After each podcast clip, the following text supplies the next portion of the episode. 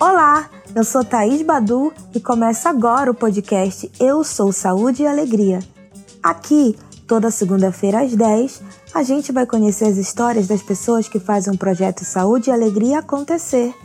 Uma iniciativa civil sem fins lucrativos que atua desde 1987 na Amazônia brasileira.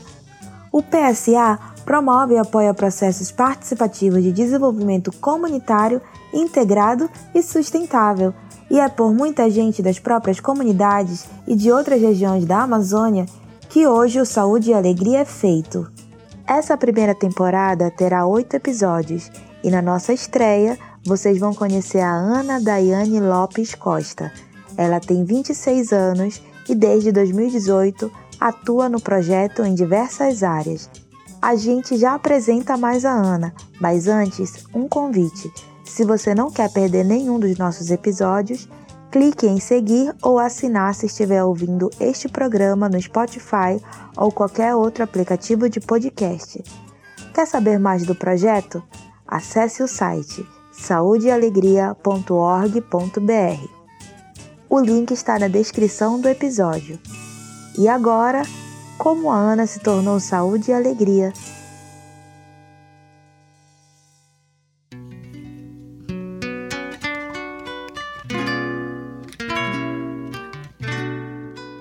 Ana Daiane Lopes Costa passou a infância na comunidade de Maripá, localizada na reserva extrativista Tapajós Arapiuns, ou só Resex.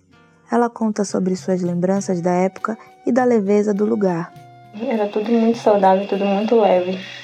A minha infância foi muito leve, apesar de ter, ter sido marcada por traumas muito profundos, mas é, foi leve no, na maior parte das vezes.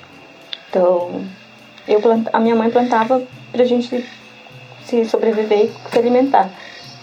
É, então, eu não tinha preocupação sobre o que eu estava comendo, se o que eu estava comendo fazia bem ou fazia mal. Eu não tinha preocupação de sair é, de casa e ficar olhando para quem estava me observando, como eu tenho hoje. Então, é disso que eu lembro. Da liberdade que eu tinha, da leveza que era viver lá. Da leveza que é viver lá ainda quando eu consigo ir. A gente já cresce quando. Eu me mudei para Santarém quando eu tinha 14 anos. E quando eu mudei, eu achava que eu tinha tido uma.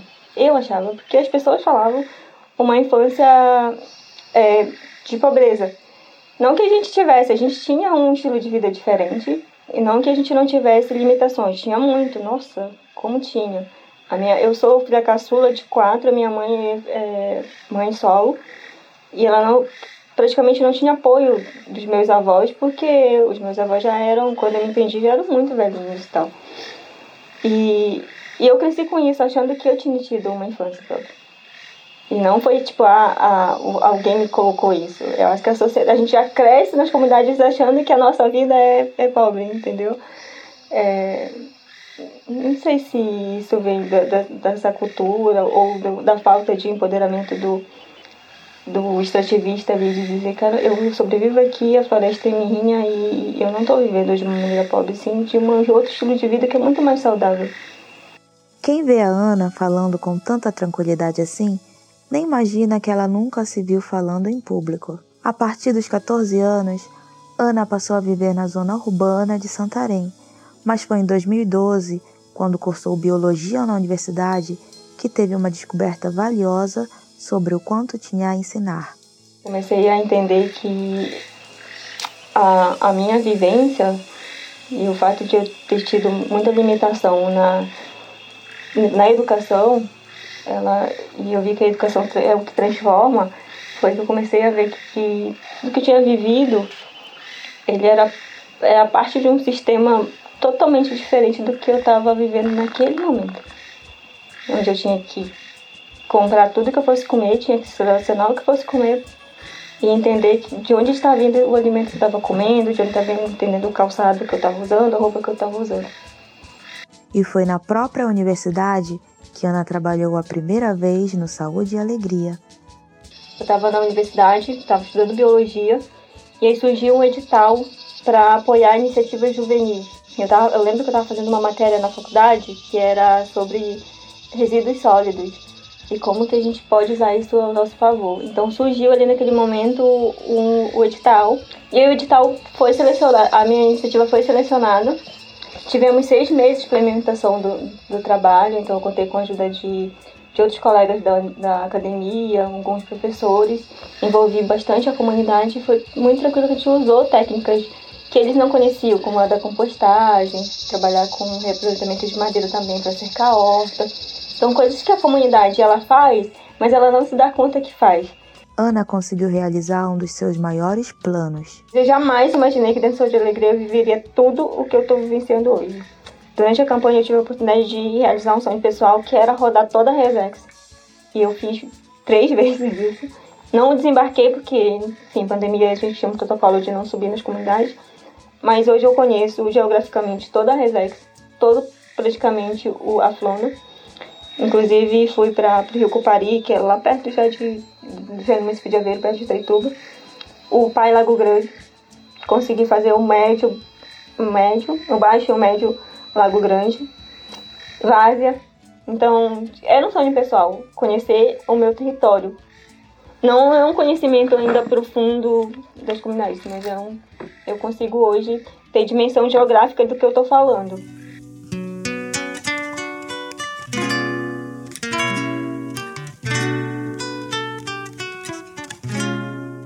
Sendo uma mulher em um ambiente muito masculino, Ana também enfrentou muitos desafios. Mas conta que tudo o que passou se colocou como meta inspirar outras meninas.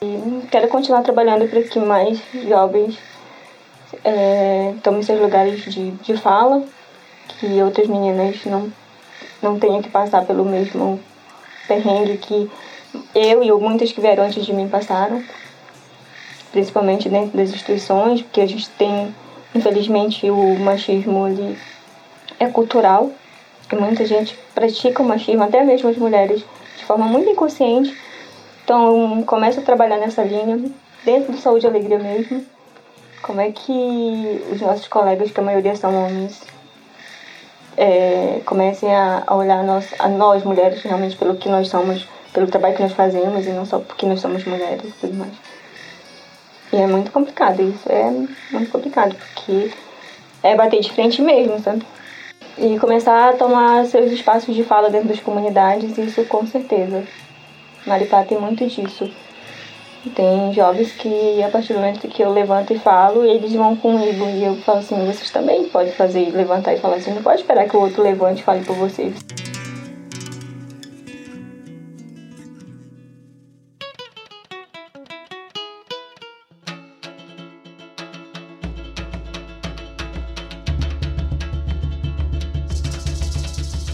O trabalho de Ana com o projeto já tem data para acabar.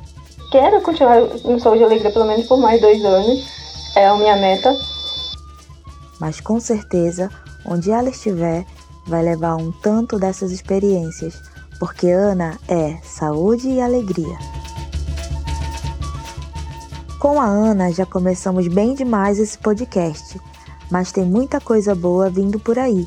No próximo episódio, a gente vai contar a história da Elise Lucien.